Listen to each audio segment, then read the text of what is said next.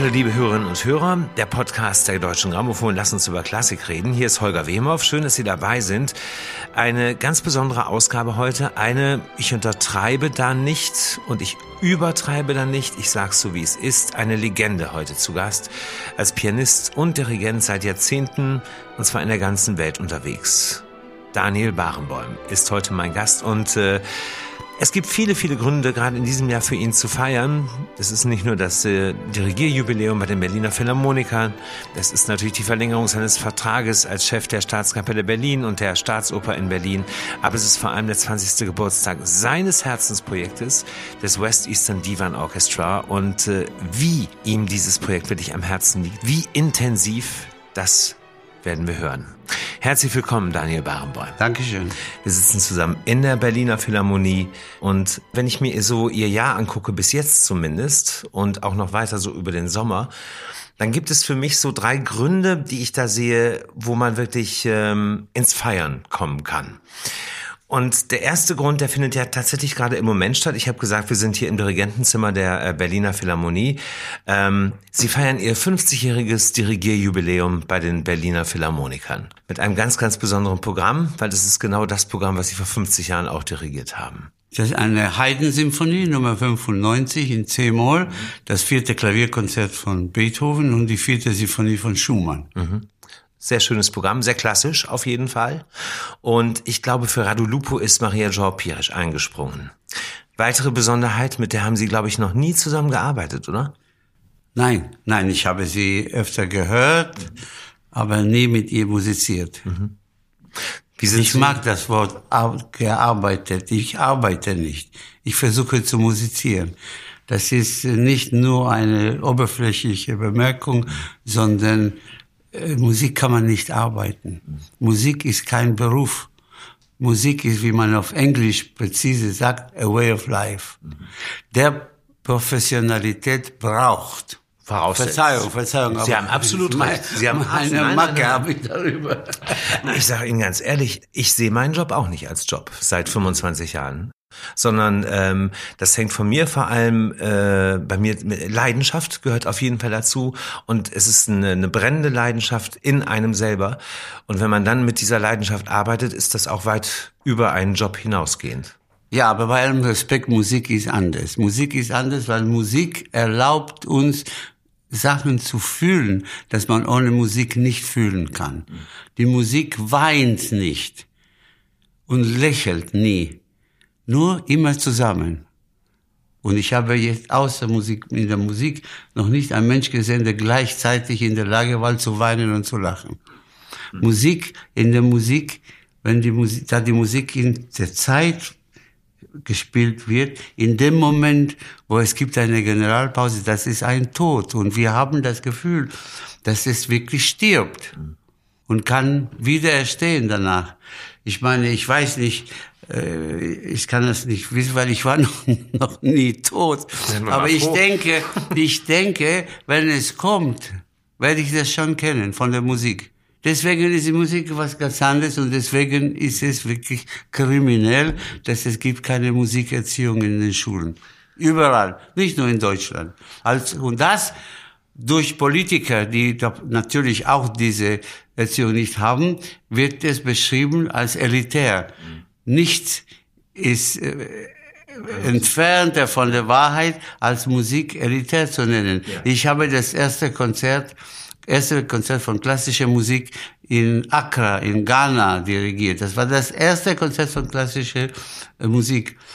Haben, die war die neunte Sinfonie von Beethoven, damals mit der Scala, Orchester und Chor. Haben Sie alles verstanden? Wussten Sie? Natürlich nicht. Aber ich verspreche Ihnen, Sie wussten, dass Sie saßen da vor einer wichtige menschliche Aussage. Mhm.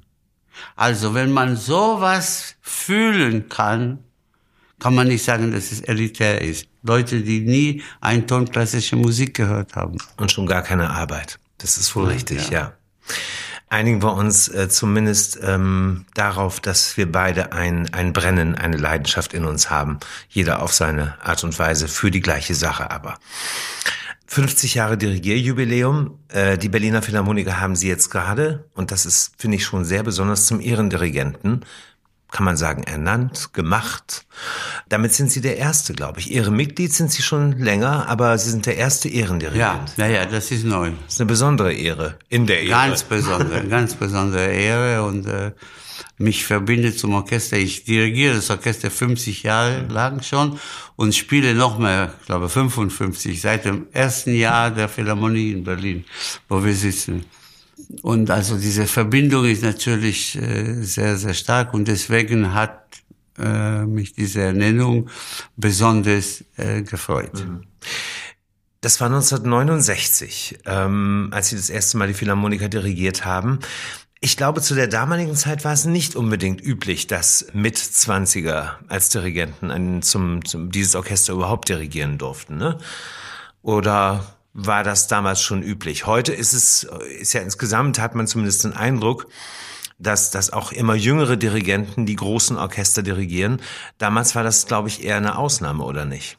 Ja, also die, die Ausnahme mit jungen Dirigenten ja, hat angefangen in den 50er Jahren. Ja. Damals okay. der ganz, ganz junge äh, Seiji Ozawa und Subin Mehta, das war damals erstens aus Asien.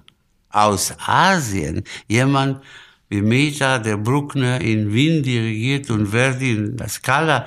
Das war also total äh, äh unerwartet. Und so hat es äh, an, angefangen.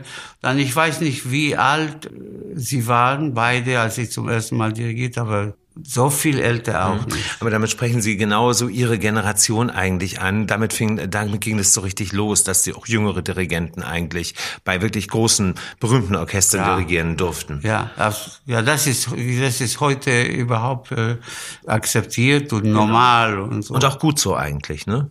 Es kommt natürlich immer auf die Qualität an, der jungen Kollegen. Es, also für mich ist es weder gut noch schlecht. Der Dirigent kann jung, alt, Mann oder Frau, er muss gut, ein guter Musiker sein. Ja. Und ich finde, äh, in diese Zeiten, wo man auch über Frauenrechte spricht, richtig. Also in der klassischen Musik können die Frauen sich nicht beklagen, nicht? Die große Pianistinnen wie Martha Argerich und so viele andere waren immer akzeptiert. Die Sängerinnen sowieso, weil die Männer können das nicht singen. Also Musik, Musik ist bei Definition äh, offen, immer offen gewesen. Aber man darf, äh, wir haben eine, ich finde, eine negative Tendenz, heute Sachen zu, zu beurteilen, so wie sie aussehen, nicht wie sie, was sie bedeuten.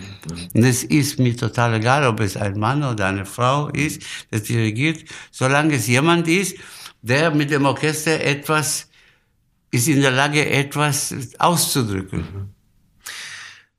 Ich, ich könnte jetzt genau auf diese Geschichte mit dem Aussehen einsteigen, weil das ist so eins, was mich umtreibt sehr ähm, und, und mich beschäftigt innerlich seit, seit vielen, vielen Jahren schon, dass ich gerade, wenn Sie zum Beispiel von Sängerinnen, auch Opernsängerinnen reden, ähm, ich glaube zum Beispiel in unserer heutigen Zeit hätte ähm, eine Montserrat Caballé oder Jessie Norman nicht unbedingt mehr die großen Chancen, weil nicht nur die Plattenfirmen, sondern auch die Opernhäuser setzen auch äh, viel mehr auf Optik. Oder sehe ich das falsch? Ich war ja Chef in Chicago. Ja, lange Zeit. So ist es. Lange ja. Zeit. Ja. Der letzte äh, Intendant, bevor ich mhm. kam, kannte ich sehr gut. Ja. Er war äh, besonders intelligent, sehr gebildet, konnte aus Faust von Goethe auf Deutsch zitieren, Shakespeare auf Englisch und und ein wirklich äh, unglaublicher Mensch und dazu ein phänomenaler Sinn für Humor. Und eines Tages waren wir essen, er, Pierre Boulez und ich, ich hatte damals mit Boulez gespielt, und wir sprachen über dieses Thema, über junge Dirigenten. Und dann hat er auf Englisch gefragt, do you know what is charisma for a young conductor? Natürlich wussten wir nicht, hat er gesagt, tight pants. Aber so ist es.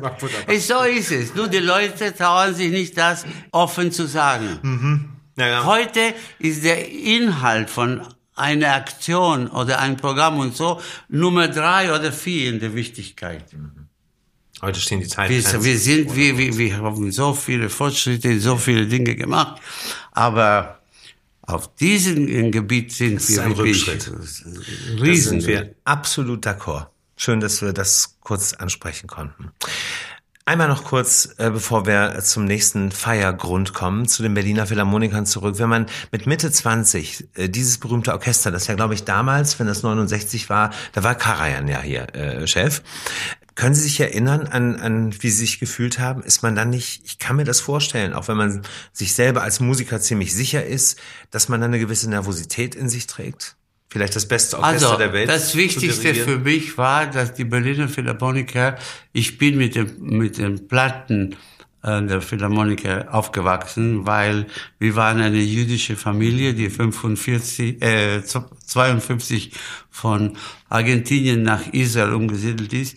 Und ich war dann eingeladen zum ersten Mal äh, mit den Berliner Philharmoniker zu spielen und mein Vater hat gesagt, das ist die größte Ehre, selbstverständlich, aber er fand, es ist, war zu früh, neun Jahre nach Ende des Krieges, für ein jüdisches Kind, ich war elf Jahre alt, ne?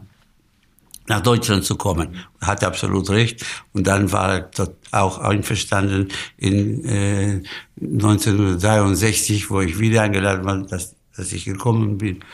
Aber ähm, er hat mich so fasziniert, er erlaubte mir in seine Proben und Vorstellungen von Don Giovanni in Salzburg neben den Cembalo-Spieler zu sitzen. Und ich war total fasziniert von diesem Mann und noch mehr von der Art und Weise, wie er musizierte, weil es war anders, als ich kannte und es war anders als alle seine Kollegen. Weil er hat eines verstanden wie keiner. Und das ist die Entstehung der Musik. Das heißt, meistens spielt man so, dass das Stück anfängt, ist da. Aber manchmal fängt das Stück an, wo der Klang entsteht. Und diese äh, Freiheit, wenn Sie wollen, das war einmalig und das hat mich sehr beeindruckt. Und ich bin dann natürlich, er starb kurz danach. Ich habe ihn Ende Juli getroffen und er starb im November mhm. 54. Und ich bin dann aufgewachsen mit seinen Platten, habe ich sie überall gesucht. Und seine Platten mit dem Berliner Philharmoniker haben mich am meisten beeindruckt. Ach, wir reden von Furtwängler wahrscheinlich. Ja. Ach so, hatten wir noch gar nicht gesagt. Ja, ja. Ja, ich war, ja, ja. ja. Und deswegen, als ich zu spielen kam, das war für mich der, der Muster von einem Orchester. Und ich habe viel, habe ich den Kollegen jetzt auch bei den Proben gesagt. Alles, was ich, also 80 Prozent von was ich heute sage, ist Dinge, dass ich von drei, vier Generationen weg gelernt habe. Das war für mich ein Muster. Das war für mich, für mich etwas, danach anstreben musste. Das war wirklich künstlerisch äh, eine einmalige Sache. Vor allem dieser Don Giovanni in Salzburg, den Sie angesprochen haben, ähm, es war ja eine seiner letzten Opern, die er, glaube ich, dann dirigiert hat. Die letzte. Die letzte sogar. Ist das diese legendäre Besetzung mit Cesare Siepi und da, genau, es gibt einen Film, ja. Ja. Ich glaube, das ist das Größte, was einem jungen Musiker in dem Moment natürlich, passieren kann. Ne? Natürlich. Ja, kann ich sehr gut nachvollziehen. Großartig. Herr Barenboim, der zweite Grund äh, zu feiern ist auf jeden Fall die Verlängerung ähm, als äh, Staatsopernchef hier in Berlin bis 2027. Auch dazu herzlichen Glückwunsch natürlich. Und der Stadt auch. Haben Sie, weil das sind ja auch noch ein paar Jahre hin, äh, bis es soweit ist und dann muss man sich ja auch immer noch überlegen, ob man dann nicht vielleicht doch noch mal weitermachen möchte. Haben Sie noch irgendwas, und Sie sind ja auch nur schon einige Jahre hier, irgendwas an, an einem, sagen wir mal, vielleicht einem wirklichen Wunschtraum, ein, ein Konzepttraum, den Sie noch verwirklichen möchten in diesen nächsten Jahren hier in Berlin? Haben Sie irgendwas? Wissen Sie, ja. ich bin von der Staatskapelle äh, Chefdirigent auf Lebenszeit gewählt. Deswegen sind die Verträge für mich wesentlich weniger wichtig. Und für das Orchester auch. Ich habe dem Orchester gesagt, ich werde so lang bleiben, dass ich die Kraft habe, wirklich mhm. zu agieren und zu gestalten mit euch. Mhm. Aber wenn ich die Kraft nicht habe, werde ich aufhören. Ja. ja. Das ist auch klar. Insofern 2027 ist für mich kein Gar kein Datum. Nein. Und wenn es mir gut ist und ich möchte weitermachen und das Orchester möchte weiter, aber das habe ich auch gesagt. Mhm. Ihr habt mich auf Lebenszeit gewählt. Vielleicht habt ihr nicht gedacht, es wird so lang dauern. Habe ich gesagt, auf jeden Fall, wenn das Orchester äh, seine Meinung endet, wann immer es ist, ich bin am nächsten Tag weg, mhm. ohne jede äh, Bosheit und so. Mhm. Deswegen ist dieser Termin 27 für mich kein Termin. Und da muss man auch gar nicht nach irgendwelchen Konzepten oder Wünschen fragen, die da noch sind, weil das ist für Sie einfach, ja, Sie sind eben Lebenszeitdirigent, so ist das, ja. Schön übrigens in diesem Zusammenhang ähm, dieses Zitat, Genies gehen nicht in Rente. Das ist wunderbar, finde ich.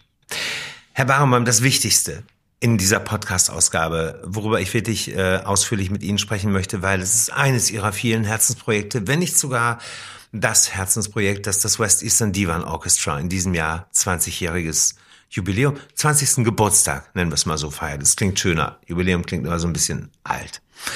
Sie können sich bestimmt gut 1999 an die Anfänge erinnern. Wie lange haben Sie denn mit Ihren Kollegen, mit Ihren Mitinitiatoren daran gefeilt, bis überhaupt dieses Orchester entstehen konnte. Weil das überlegt man sich nicht von, von einem Monat auf den anderen, dass man so ein Projekt gründet. Nein, da muss ich, ich versuche es kurz zu machen, ja. weil es dauert so lang, äh, muss ich erzählen, wie das überhaupt zustande kam. Gerne, ja. Es war damals in 98, mhm. war beschlossen, Weimar als Kulturhauptstadt Europa zu sein. Und äh, Mann, der das leitete, Bernd Kaufmann. Der Kaufmann, ja. Äh, rief mich an und wollte mit mir sprechen und wollte, dass ich äh, in Weimar dirigiere und, und spiele oder beides und dass ich ihm ein bisschen helfe, mhm. auch mit der ähm, Programmierung, weil er war mehr ein Mann des Theaters, Literatur und Ballett als Musik. Und äh, deswegen habe ich ihm gesagt, also ich spiele Klavier, ich bin äh, Chef äh, der Staatsoper in Berlin und Chicago Symphony Orchestra und ich dirigiere in Bayreuth. Ich kann nicht noch was, das, sowas muss man wirklich in Detail machen, das ist einfach die Zeit nicht da. Nein, nein, nein, nein, nein, nein, nein. Sagte, Sie müssen nicht so viel Zeit. Sagte, und äh, nur Sie können das machen habe ich gesagt, also, das wird nirgendwo bringen, mit solche Sätze zu kommen. Ich kann Ihnen mehrere Leute sofort äh, vorstellen, die gute Programme machen können und auch die Künstler, die das gut machen können. Ich kann kommen.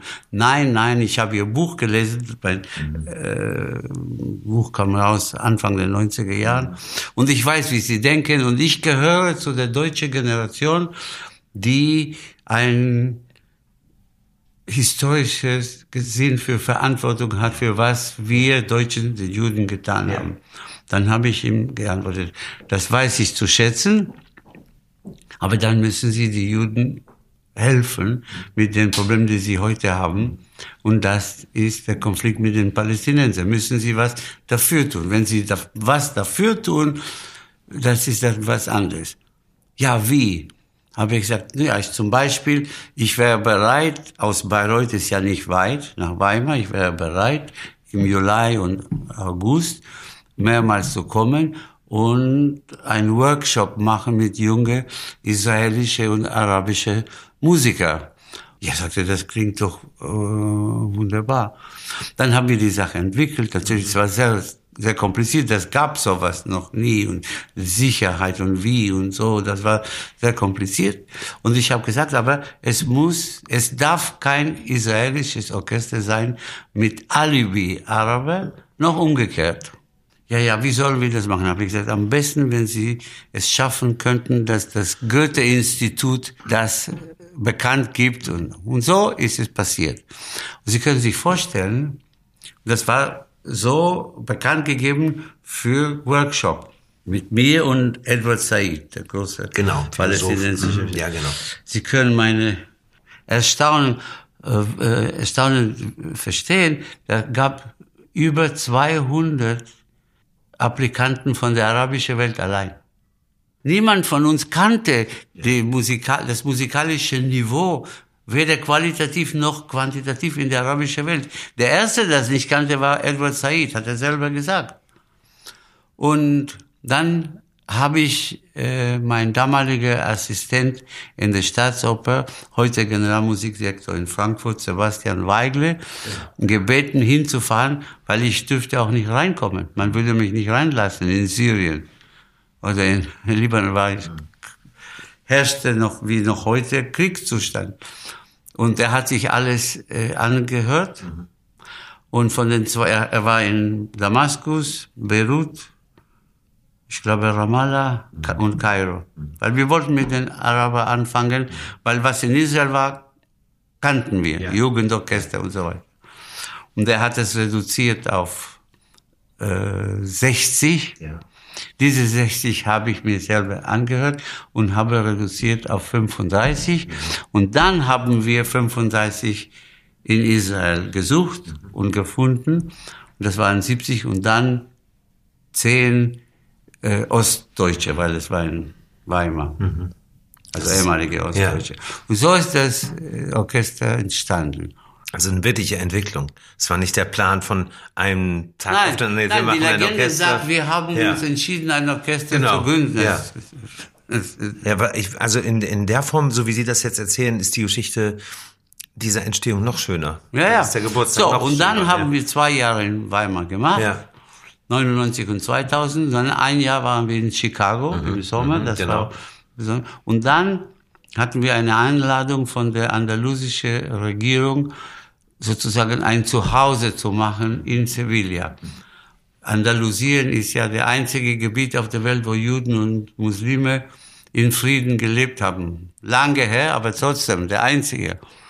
Und so, und die haben dann eine Stiftung gemacht und die haben wirklich alles, die haben uns sehr wirklich willkommen angenommen und es war ein, ein, ein Riesengeschenk. Das heißt, mit dieser Idee und mit den Finanzierung der andalusischen Regierung konnte ich die begabte Stud Studenten waren ja alle, die begabte Studenten, anbieten, nach dem Sommer in Berlin bei den Mentor weiter zu studieren. Das heißt, die kamen nach Berlin im September, im Juni, im Jahr darauf, waren sie von allein 25 Prozent besser. Mhm. Natürlich. Das Problem mit Jugendorchester ist, ist, sie werden oft sehr gut gemacht mhm. und man holt tolle Mentoren und so und es gibt dann keine Entwicklung. Ja, es bleibt immer da. Und dann macht man ja. das war im Osten ja. oder im Sommer, aber es ist, es ist, es gibt keine, keine Entwicklung.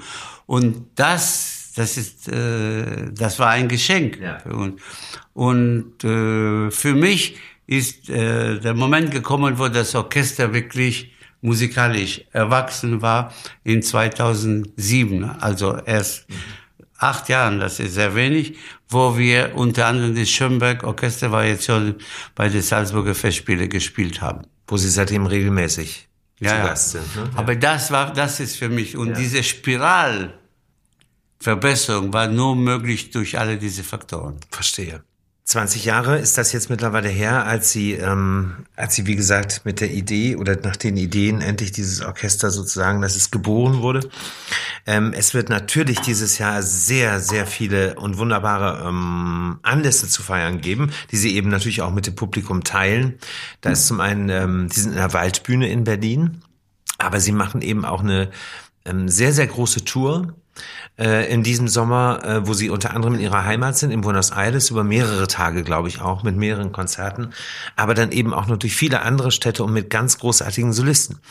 Mit äh, Anne-Sophie Mutter, mit Martha Ageritsch und äh, mit ihrem Sohn, mit Michael Barenboim, genau. Ähm, er ist die einzige, keine Frau. Sonst sind alle Frauen. Aber nicht im Orchester, Gott sei Dank. Nein. Nein, aber das ist, was wir seit Jahren machen. Wir haben unser eigenes Festival in Buenos Aires und das ist äh, nicht uninteressant, weil das ist ein Festival, das heißt von Musik und Reflexion, sagt man auf Spanisch. Ich weiß nicht, wie man das auf Deutsch übersetzt. Reflexion ist das gleiche. Reflexion, ja. ja, genau. Das heißt, es sind Gespräche, Symposien ja. über unterschiedliche Themen, auch über den Naus, über Musik, über Philosophie und das Orchester spielt dann die Konzerte und dann unsere äh, jährliche äh, Tournee in Europa ist in den Proms in London Salzburg, Luzern und die Waldbühne. Ja, das ist reichlich.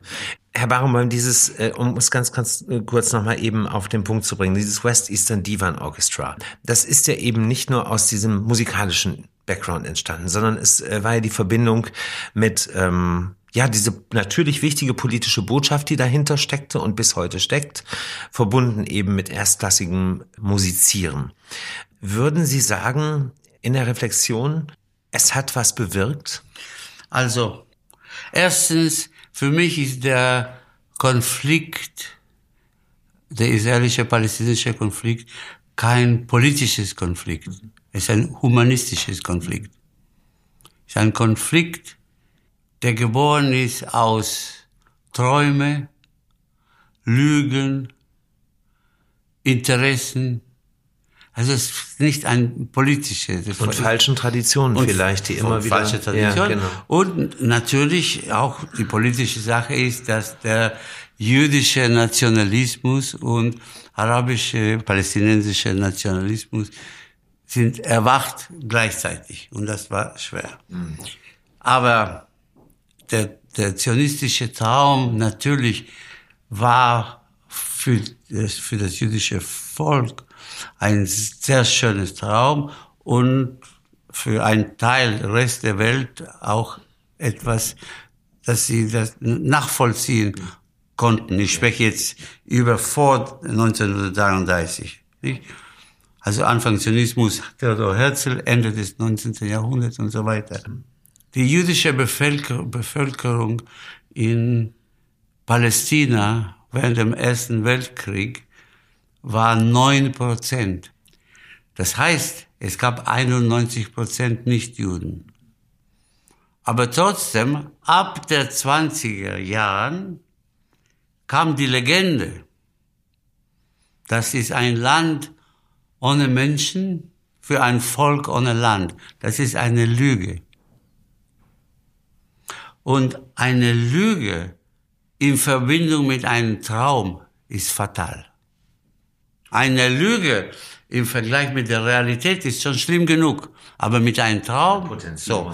Das heißt, der anti-israelische Gefühl von den Palästinensern oder anti-jüdische Gefühl damals vor Hitler hatte nichts gemeinsam mit dem europäischen Antisemitismus.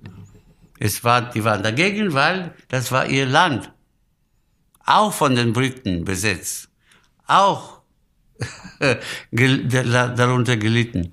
Aber das Land war nicht leer.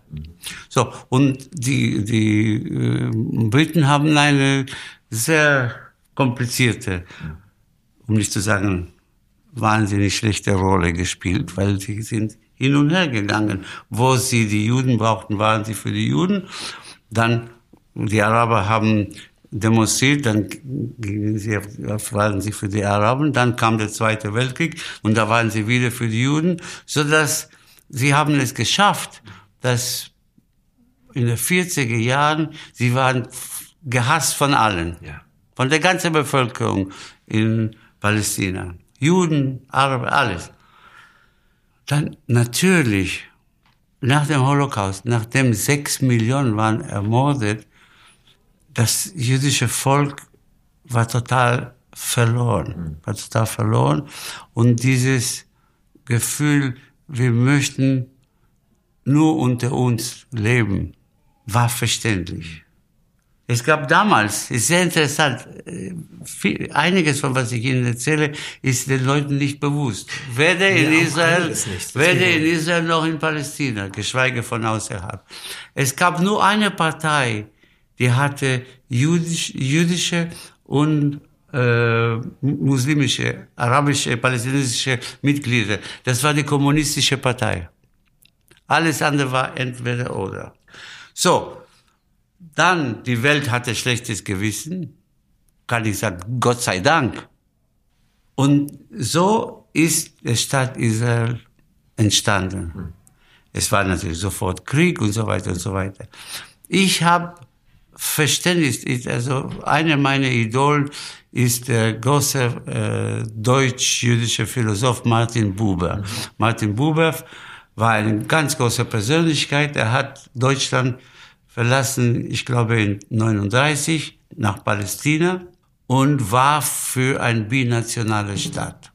Nach dem Holocaust hat er gesagt, vielleicht müssen wir jetzt eine Weile unter uns sein. Aber er war ein großer Gegner von dieser antipalästinensischen ähm, Politik. Äh, deswegen sage ich, das ist alles ein humanistisches Problem. Problem ja. Es ist nicht ja. ein politisches Problem. Ja. Es ist kein politischer Konflikt. Ein politischer Konflikt entsteht zwischen zwei Nationen. Über Wasser, über Öl, über Grenzen, was man will. Aber hier gibt es nicht. Das ist, es geht nicht. Keiner hat, war sozusagen in Palästina zu Hause. Alle waren unter die Engländer. Und dass die Engländer gegangen sind, war Chaos. Und niemand konnte damals Ordnung in die Sache bringen. Und dann kam natürlich äh, äh, der Hass, der sich äh, entwickelt hat zwischen Israelis und, und Palästinenser. Und so ist dieses humanistische Problem ein politisches Problem. Das habe ich alles gesagt, weil das war einer der Hauptgründe, warum ich dieses Orchester dann gegründet habe. Und Jetzt, um Ihre Frage zu antworten, verzeihen Sie, dass ich Nein, so rumgeredet habe. Nein, das war wichtig. Aber sehr wichtig. Und dann, äh, äh, ich glaube, das Orchester hat gezeigt, was für ein außergewöhnliches Projekt es ist. Und das Orchester spielt, man kann das in den äh, Videos und in den CDs hören, was für ein tolles Orchester es ist. Ich, oder besser gesagt, Edward Said und ich, haben damals geträumt, dass wir werden irgendwie ein Beispiel werden können, um zu zeigen, dass diese Feindschaft zwischen Israel und die Arabi gesamte arabische Welt, dass wir werden zeigen, dass es gibt doch die Möglichkeit, zusammen was zu bauen. Und so wie, äh, glücklich und auch vielleicht ein bisschen stolz bin über die musikalische Entwicklung, so traurig bin ich über den Mangel an Annehmung dieser außerordentliche Idee. Und vergessen Sie nicht, wir können in Israel nicht spielen, wir können in Palästina nicht spielen, wir können in Syrien, Ägypten auch, obwohl es gibt einen Frieden, nicht zu machen. Nirgendwo, geschweige von Iran. Und das ist das, was Sie wollen. Das ist ja klar. Da, deswegen ist, äh, ich habe gemischte Gefühle. Ja. Der große italienische Philosoph Gramsci hat in den 30er Jahren, als Hitler und Mussolini gewachsen sind, man hat ihm gefragt, ob er Optimist oder Pessimist ist. Und er hat eine wunderbare Antwort, die ich oft zitiere. Er sagt, intellektuell bin ich Pessimist, weil ich lese die Nachrichten, ich sehe, was passiert und es kann nur schlecht enden. Aber emotionell bin ich Optimist, weil der Mensch und die Welt müssen immer weiter. Ich finde, Herr Barenbaum, das ist ein wunderbares Schlusswort. Ich habe überlegt, was ich Ihnen wünschen kann. Natürlich könnte ich Ihnen jetzt viele weitere tolle Konzerte mit der Staatskapelle und den Philharmonikern wünschen und weltweit und die Opernaufführung etc. Aber und Klavierabende nicht. Natürlich wünsche ich Ihnen die auch. Wollte ich nur sicher Selbstverständlich. Ich meine, Sie haben wirklich so viel äh, auch Wichtiges gemacht. Ich denke nur an den Musikkindergarten hier zum Beispiel in Berlin. Also wirklich ganz viele wichtige Geschichten. Aber was ich Ihnen wirklich von Herzen wünsche und uns, ist, dass sich ähm, dieser intellektuelle Pessimismus im Laufe der nächsten Jahre auch mit Ihrer Hilfe und Ihren Musikern in einen vorsichtigen Optimismus verwandelt. In diesem Sinne vielen lieben Dank dafür. Dankeschön. Auch für das Orchester. Weiß ich zu schätzen. Vielen Dank. Danke Ihnen. Vielen Dank, liebe Hörerinnen und Hörer, dass Sie dabei waren bei unserem Podcast Lass uns über Klassik reden mit einer wirklichen Legende, Pianist und Dirigent Daniel Barenbäum. Und wo wir dann schon mal bei Legenden sind, die nächste Ausgabe freue ich mich wieder auf eine Legende. Sie hat unter Herbert von Karajan ihre ersten Schritte gemacht und wurde quasi dadurch über Nacht weltberühmt und ist es zu Recht bis heute. Ich freue mich in der nächsten Ausgabe auf Geigerin Anne-Sophie Mutter. Bis dahin bleiben Sie uns nicht nur treu, sondern empfehlen uns bitteschön auch weiter unseren Podcast Lass uns über Klassik reden und schalten Sie auf jeden Fall das nächste Mal wieder ein. Ich freue mich auf Sie, Ihr Holger Wemhoff.